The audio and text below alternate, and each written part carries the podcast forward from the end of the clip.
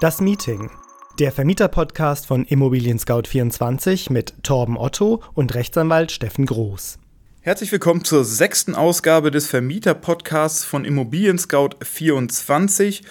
Mein Name ist Torben Otto und ich kümmere mich hier bei Immobilien Scout um das Marketing für unsere vermietenden Eigentümer. Wie immer bei mir an der Seite Rechtsanwalt Steffen Groß. Hallo Steffen. Ja, herzlich willkommen. Ja, äh, sechste Ausgabe und der dritte und abschließende Teil unserer thematischen Trilogie zum Thema Kündigung.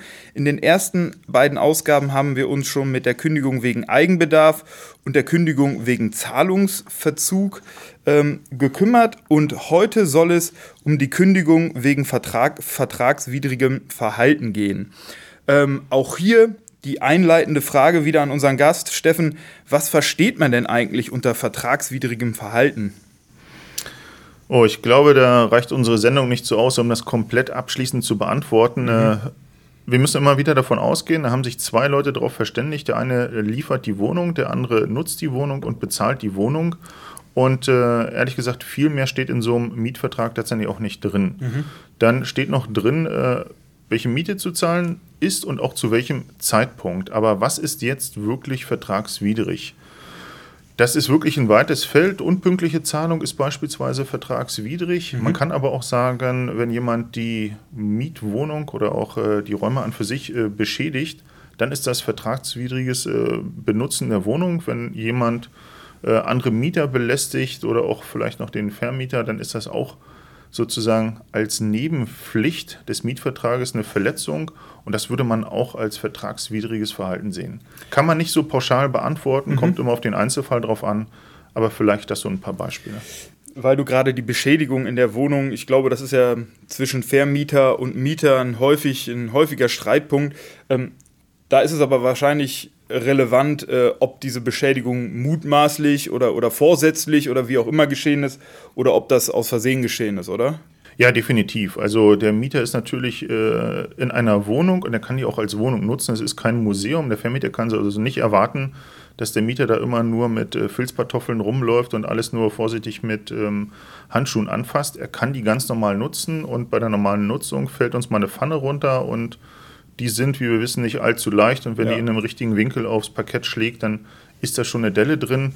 Damit muss letztendlich der Vermieter leben. Es geht wirklich darum, dass jemand äh, betrunken, so eine Fälle gibt es leider doch häufiger, als man denkt, äh, mhm. den Schlüssel verliert und meint, er muss abends aber trotzdem nochmal in die Wohnung und das dann eben mit Fußtritten erledigt, entweder mit dem Fuß komplett in der Tür drin hängen bleibt oder eben die Tür aus den Angeln hebt und den Rahmen beschädigt.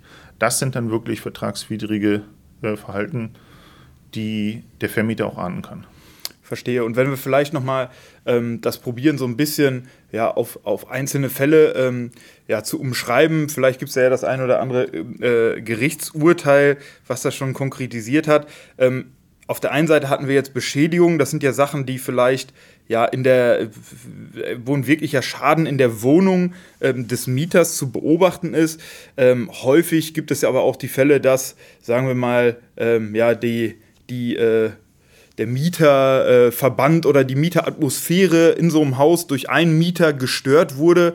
Was äh, ist da denn eigentlich als vertragswidrig oder ist da überhaupt was als vertragswidrig einzuordnen? Oder sind das einfach Sachen, die man in so einem ja, menschlichen Zusammenleben irgendwie akzeptieren muss? Also mir fallen da spontan ein, es gibt ja immer sehr lautstarke Mieter zum Beispiel. Ähm, was ist da, kann man das irgendwie äh, klassifizieren oder ist das im Endeffekt Einzelfallentscheidung, die das Gericht dann treffen muss? Ja, zum Schluss ist es eine Einzelfallentscheidung, aber lautstarke Mieter, und da geht es jetzt nicht darum, dass jemand sich laut auf dem Balkon unterhält, auch das kann mal störend sein sondern es geht wirklich eher darum, wenn jemand seine Musikanlage mitten in der Nacht für mehrere Stunden voll aufreißt, sodass dann auch immer schon die Polizei gerufen wird. Eigentlich geht es um solche Verhaltensweisen. Mhm. Starke Geruchsbelästigung kann auch der Fall sein. Ich sag mal mal, äh, ein Joint auf der Terrasse oder auf dem Balkon rauchen, das jeden Tag ähm, zu allen möglichen Uhrzeiten kann schon sozusagen äh, eine echte Belästigung werden.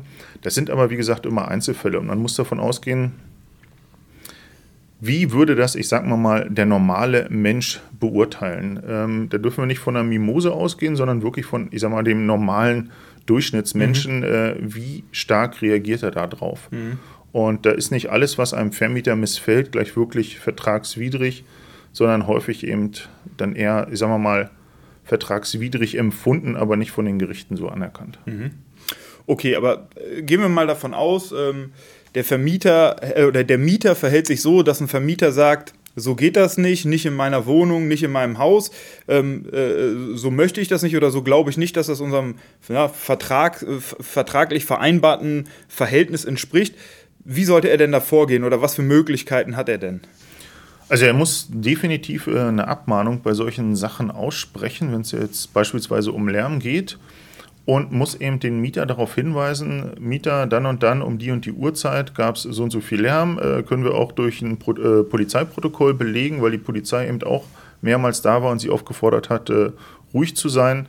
Wir verbitten uns für die Zukunft solche, äh, ja, solches Verhalten und drohen gleichzeitig bei wiederholter äh, Vornahme dieses Verhaltens einfach auch die Kündigung an. Das muss der Vermieter definitiv machen. Also möglichst konkret beschreiben, was der Mieter aus Sicht des Vermieters nicht richtig gemacht hat.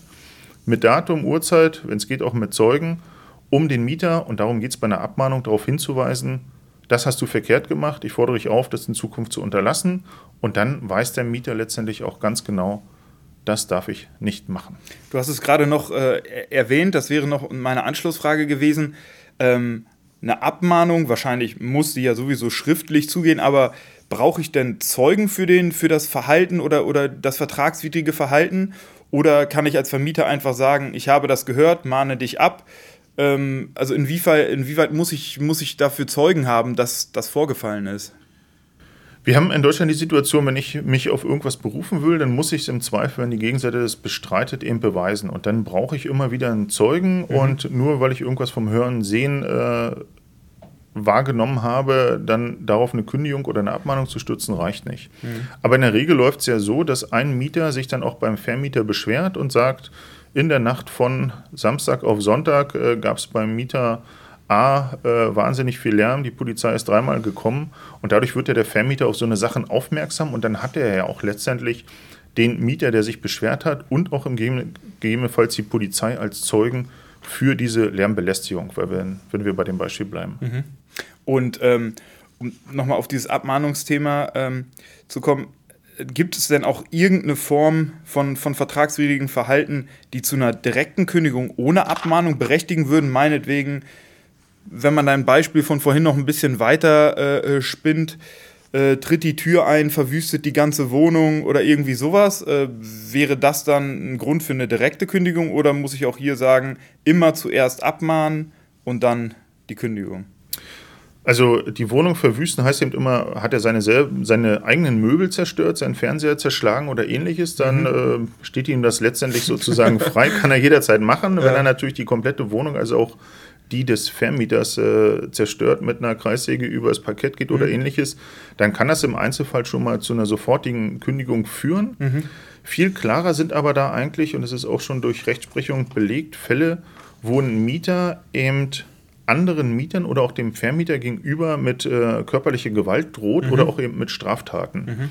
Wenn du mich noch einmal ansprichst, dann werde ich dich abstechen ja. oder ähnliches. Das sind natürlich Sachen, ähm, die kann man so nicht dulden. Bei einer Abmahnung ist es ja immer so, der wird abgemahnt, du sollst hier nicht so einen Krach machen und dann macht er das nochmal und dann sagt man, okay, ich habe dich letztes Mal darauf gefordert, das nicht mitzumachen, jetzt hast du es nochmal gemacht. Aber bei dem Beispiel äh, Drohung ist eine mit Messer, ein bisschen schwierig, ne? Ähm, was soll sein? Sollte man hinterher ja. darauf warten, dass er dann wirklich zusticht? Genau. Deshalb sind das so ein paar eingegrenzte Fälle, ja. wo man definitiv sagt, hier brauchst keine Abmahnung mehr. Das Risiko für den Vermieter, aber eben auch für andere Mieter ist so groß, dass man das nicht äh, braucht für mhm. eine Abmahnung. Verstehe. Vielleicht nochmal ein anderes Beispiel für Abmahnungen.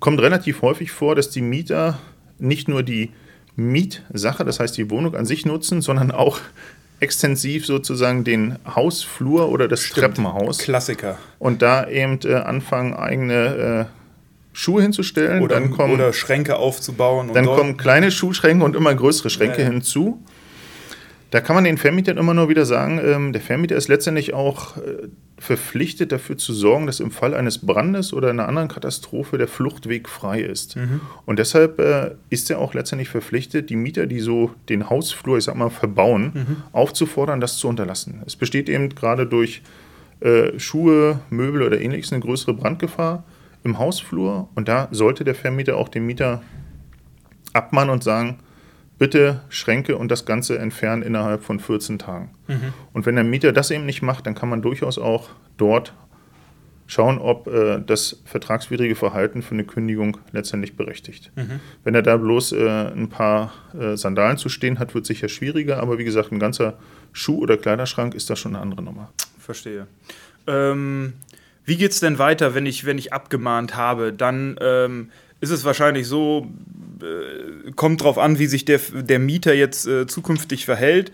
Ähm, nehmen wir mal an, er bessert sich nicht, es kommen die gleichen Beschwerden oder ich als Vermieter, ähm, ich als Vermieter bekomme halt ja, das gleiche Verhalten nochmal mit, sei es übertriebene Lautstärke zu den nächtlichen Ruhezeiten oder ähnliches. Ähm, wie gehe ich dann weiter vor als Vermieter? Also auch da nochmal Beweise sichern, Beweise sichern, Beweise sichern. Das mhm. ist äh, mehr oder weniger bei so einem Verfahren immer das Wichtigste und auch häufig das Schwierigste. Mhm. Deshalb äh, andere Mieter, die sich eben schon beschwert haben, wirklich darum bitten, vielen Dank, dass Sie das gemacht haben.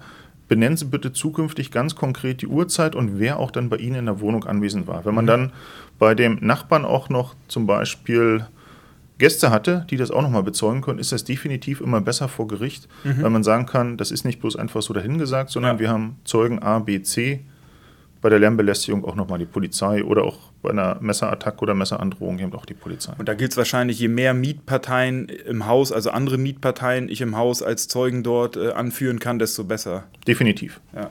Je klarer meine Beweislage ist, desto besser ist es auch hinterher äh, nach einer Abmahnung erneutem Verhalten dann die Kündigung auszusprechen. Mhm. Sind wir vielleicht beim nächsten Thema? Ähm, es geht immer darum, den Mieter auf ein bestimmtes Verhalten aufmerksam zu machen und zu sagen, das bitte nicht mehr. Mhm. Wenn er also erstmal Lärm macht und ich ihn dahingehend abmahne mhm. und er dann zwei Wochen später den Schuhschrank im Hausflur mhm. hat, dann kann ich ihn sicher auch abmahnen. Ich habe jetzt zwar zwei Abmahnungen, also zweimal Vertrag, vertragswidriges Verhalten, ist aber nicht miteinander identisch. Also ich mhm. muss sozusagen schon jemanden auf ein Verhalten aufmerksam machen und dann muss er das Gleiche an der Stelle nochmal machen. Könnte man denn sagen, also äh, verstanden, wenn sich sowas jetzt wirklich häuft, ja, also dass immer wieder neue Fälle auftreten, immer wieder unterschiedliches Verhalten, gibt es dann irgendwann auch so eine, äh, gibt es dann irgendwann den Punkt, an dem man sagen kann, okay, der bessert sich nicht oder das addiert sich auf oder ist es wirklich so, wie du sagst, in jedem Fall so, ähm, außer jetzt ne, der, der, der Härtefall, den wir vorhin besprochen haben, dass sich jemand so hart äh, daneben benimmt, aber so bei diesen Kleinigkeiten gilt es wirklich, das abgemahnte Verhalten muss nochmal auftreten und dann kann ich die Kündigung aussprechen. Und Aufsummieren verschiedener, verschiedener äh, vertragswidriger Verhaltensweisen geht nicht. So, das Aufsummieren grundsätzlich nicht, aber zum Schluss geht es darum, äh, das Gesetz spricht davon, dass die Fortsetzung des Mietverhältnisses unzumutbar wird. Mhm. Und wenn ich natürlich ständig nur Trouble mit dem Mieter habe, ja. dann ist das ab einem gewissen Punkt einfach unzumutbar. Mhm. Wenn er eben äh, abends beim lauten Fenster ein bisschen Klavier spielt und das noch häufiger macht, dann äh, wird sich auch jeder Richter fragen, okay, ist jetzt vielleicht nicht ganz schön, aber ist das unzumutbar? Ja. Wenn er natürlich Disco macht und äh, die Bässe bei mir das Geschirr im Schrank klappern ja. lassen, dann ist das eine andere Nummer. Von daher immer unzumutbar. Und wenn einer ständig nur in Konfrontation mit seinem Vermieter oder mit den Nachbarn ist, dann ist das ab einem gewissen Punkt auch unzumutbar. Die Hürde, das Ganze zu beweisen und die Gerichte davon zu überzeugen, dass die Summe das unzumutbar machen, ist ein bisschen größer, aber ist machbar. Mhm. Und ähm, da vielleicht die Frage, wenn wir sagen, das gleiche Verhalten tritt nochmal auf, gibt es da irgendwie einen definierten oder, oder gesetzlich definierten Zeitrahmen, in dem das wieder auftritt? Oder wenn ich einmal abgemahnt habe, meinetwegen äh, Ruhestörung in der Nacht, ja, und äh, äh, im Jahr darauf, vielleicht ist es immer der Geburtstag, keine Ahnung, äh, ist er wieder um 5 Uhr morgens, äh, dreht er die, ist es dann immer noch, also kann ich mich immer noch auf meine erste Abmahnung beziehen oder verfällt die in Anführungsstrichen irgendwann?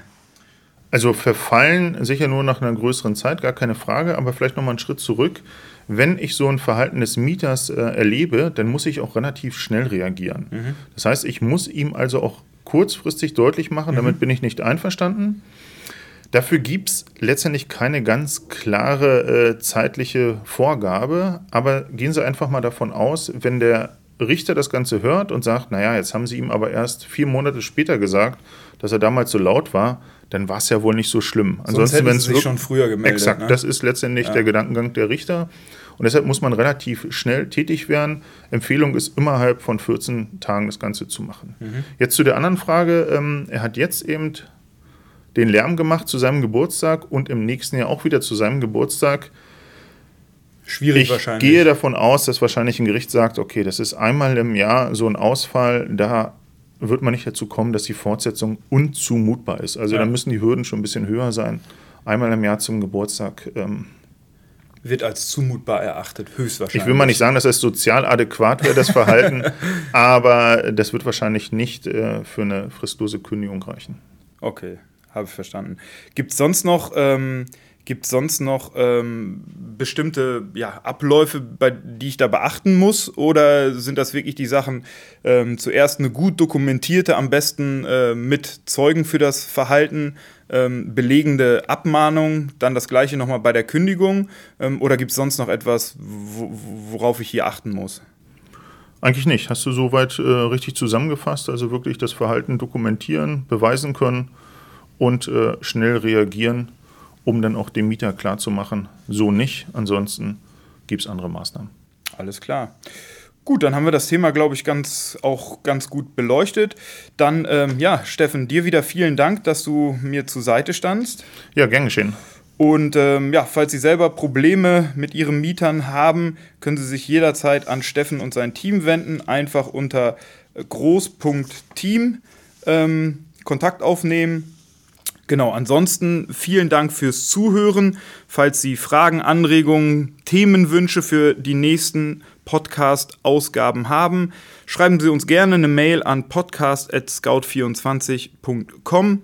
Und ja, ansonsten bis zum nächsten Mal. Auf Wiederhören.